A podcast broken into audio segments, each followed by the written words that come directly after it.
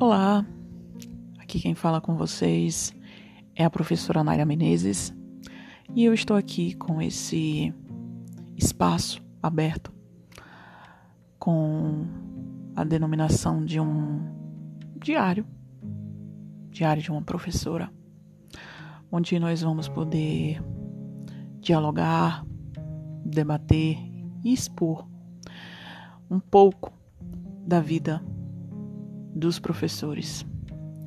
E nada mais propício do que falar da vivência que